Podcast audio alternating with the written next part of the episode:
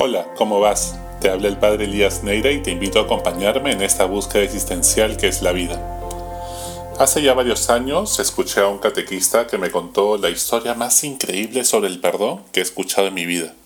Él tenía tres hijas, vivía en un pueblo del norte del país con su familia. Un día su hija mayor de 17 años subió a un mototaxi para volver a casa ya cayendo la tarde. El mototaxista, un joven de alrededor de 20 años, la violó.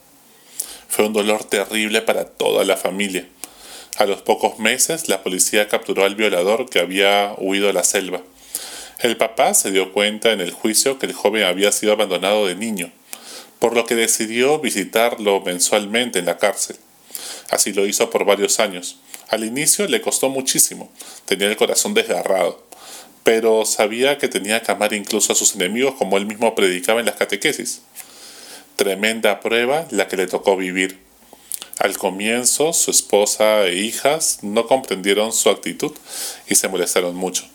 No era para menos, si bien poco a poco lo comprendieron y fueron capaces de dejar que Dios sane el dolor y perdonar. Al pasar los años, el joven cumplió su sentencia. El catequista prácticamente lo había adoptado como el hijo varón que nunca tuvo y le ofreció trabajo en una pequeña bodega que había abierto con el dinero que había ahorrado. ¿Y tú, a quién no estarías dispuesto a perdonar? ¿A una pareja infiel? ¿A un congresista? ¿A los corruptos que se aprovechan en plena pandemia? ¿A algún familiar? ¿Y hasta dónde estarías dispuesto a perdonar? ¿Es posible amar sin estar dispuesto a perdonar? ¿El tiempo lo cura todo? Como algunos dicen. ¿Pides perdón realmente o solo te pides disculpas? ¿Perdonar es olvidar? ¿Cómo perdonar si sé que me volverá a hacer lo mismo? ¿Perdonar significa que no se hará justicia? En el Evangelio de hoy, Pedro le pregunta a Jesús si debemos perdonar siete veces. Y suena ya mucho y además es el número de Dios, el número perfecto. Pues Jesús le responde que tiene que hacerlo 70 veces siete o sea 490, pues no, se refiere a que el amor nos llama a perdonar siempre. Y es que solo es capaz de perdonar quien se ha experimentado perdonado. Todos hemos pecado y por eso todos necesitamos del perdón de Dios. El problema es que muchos ven la paja en el ojo ajeno, sin querer ver el tronco en su propio ojo. Entonces se sienten la reserva moral de su familia y juzgan la crianza de los hijos de los demás o la infidelidad del tío, etc. Otros se sienten la reserva moral de la empresa donde trabajan y viven rajando y chismeando de los demás en vez de dar feedback y ponerse ellos a trabajar. Cuando te das cuenta de que de cuánto Dios y las personas que te rodean te han perdonado, aprendes a ser más humilde y tener empatía con quienes se equivocan, con quienes son frágiles pero quieren cambiar. Eso no se opone a que haya justicia. Tiene que haber consecuencias de nuestros actos para poder aprender en la vida a ser responsables, pues vamos, buscando corregirlo por amor, no por venganzas sin resentimiento. Las personas cambian cuando se experimentan amados, no por miedo al castigo. Entonces, ¿qué implica perdonar?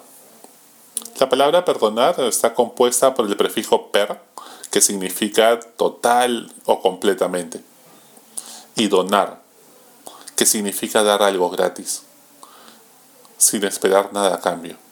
Perdonar, pues, implica mayor generosidad. No significa olvidar. No es que nos dé Alzheimer.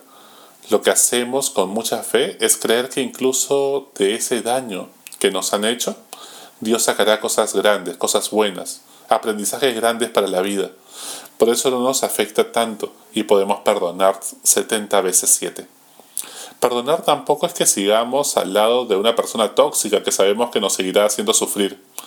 Podemos perdonar y a la vez cortar con una persona dañina y mantenerlos a distancia, si bien no buscaremos venganza ni guardaremos rencor por lo sucedido. Recuerdo a una persona cuyo departamento quedaba en Tarata. Parte de su familia falleció allí, producto del coche bomba que puso Sendero Luminoso en 1992. Tuvo que pasar muchas lágrimas y terapias para diez años después visitar en la cárcel, conocer y perdonar a los terroristas que pusieron la bomba. Si no lo hacía, me decía, no podía pasar la página y seguir con su vida.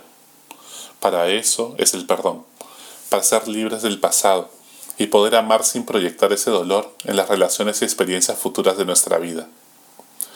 Si no toda esa energía que cargamos dentro va a salir en algún momento cuando menos esperamos, cuando menos queremos. Así también Nelson Mandela, en Sudáfrica, después de estar cerca de 27 años en prisión y ser indultado por un presidente blanco, ganó las elecciones de su país, y yendo contra su naturaleza, que hubiera sido cobrar venganza, como querían muchos de sus partidarios e incluso algunos familiares, fue capaz de trascender su dolor para unir a un país. Fue más allá de su rencor y venganza personales para poner primero el bien de su nación. Los instintos y evolución de la especie humana no lo explica todo. El ser humano es un misterio, es capaz de trascender sus traumas del pasado y sus pasiones para quebrar el círculo vicioso del mal y construir un futuro distinto. Por eso Dios sigue teniendo esperanza en la humanidad, si incluso en este Perú, que a veces duele tanto.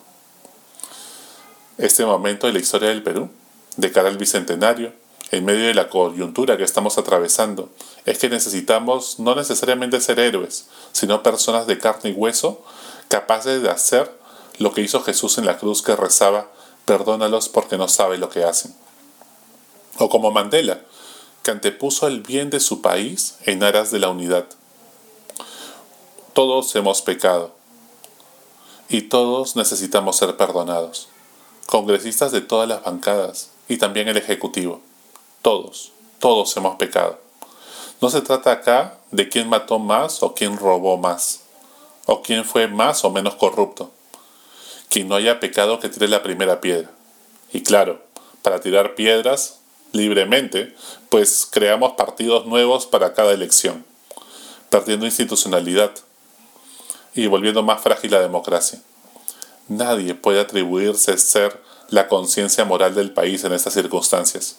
Todos tienen que trascender su orgullo, las rivalidades del pasado y tender puentes con humildad, porque la división en el pasado nos ha hecho más daño que la guerra con Chile y la pandemia actual.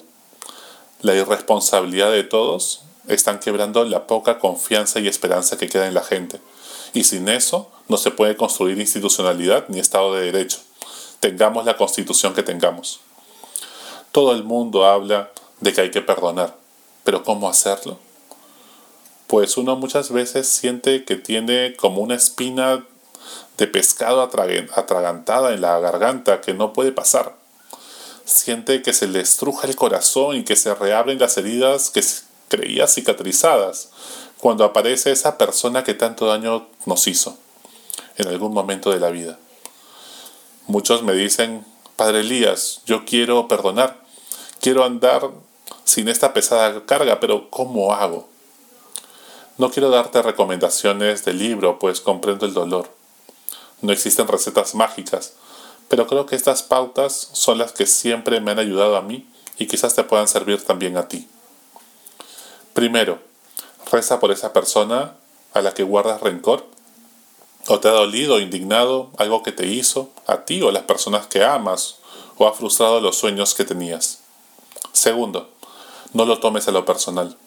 Hay muchas personas que están molestas con la vida y viven buscando con quienes pelearse para desahogar sus frustraciones. No tratemos de adivinar sus intenciones llenándonos de prejuicios. Es mejor decir con Jesús, perdónalos porque no saben lo que hacen.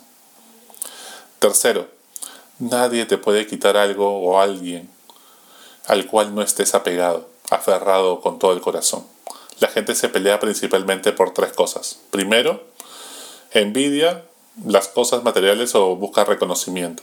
Dos, se sienten decepcionados o despechados porque tenían ciertas expectativas con respecto a ti y que les cuesta aceptar que no hagas lo que ellos esperan, que los aprecies, etc., pues tú eres libre.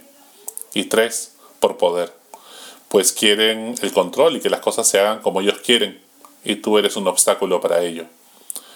Pero cuando uno es humilde y no se apega, no se aferra a las cosas, no te afecta tanto lo que te hagan. Cuarto, con un poco de fe confía en que Dios siempre saca cosas buenas y grandes aprendizajes para la vida de las cosas malas que nos hacen. Entonces no te afecta tanto tampoco. Quinto, agradece todo lo que Dios te ha dado todas las mañanas.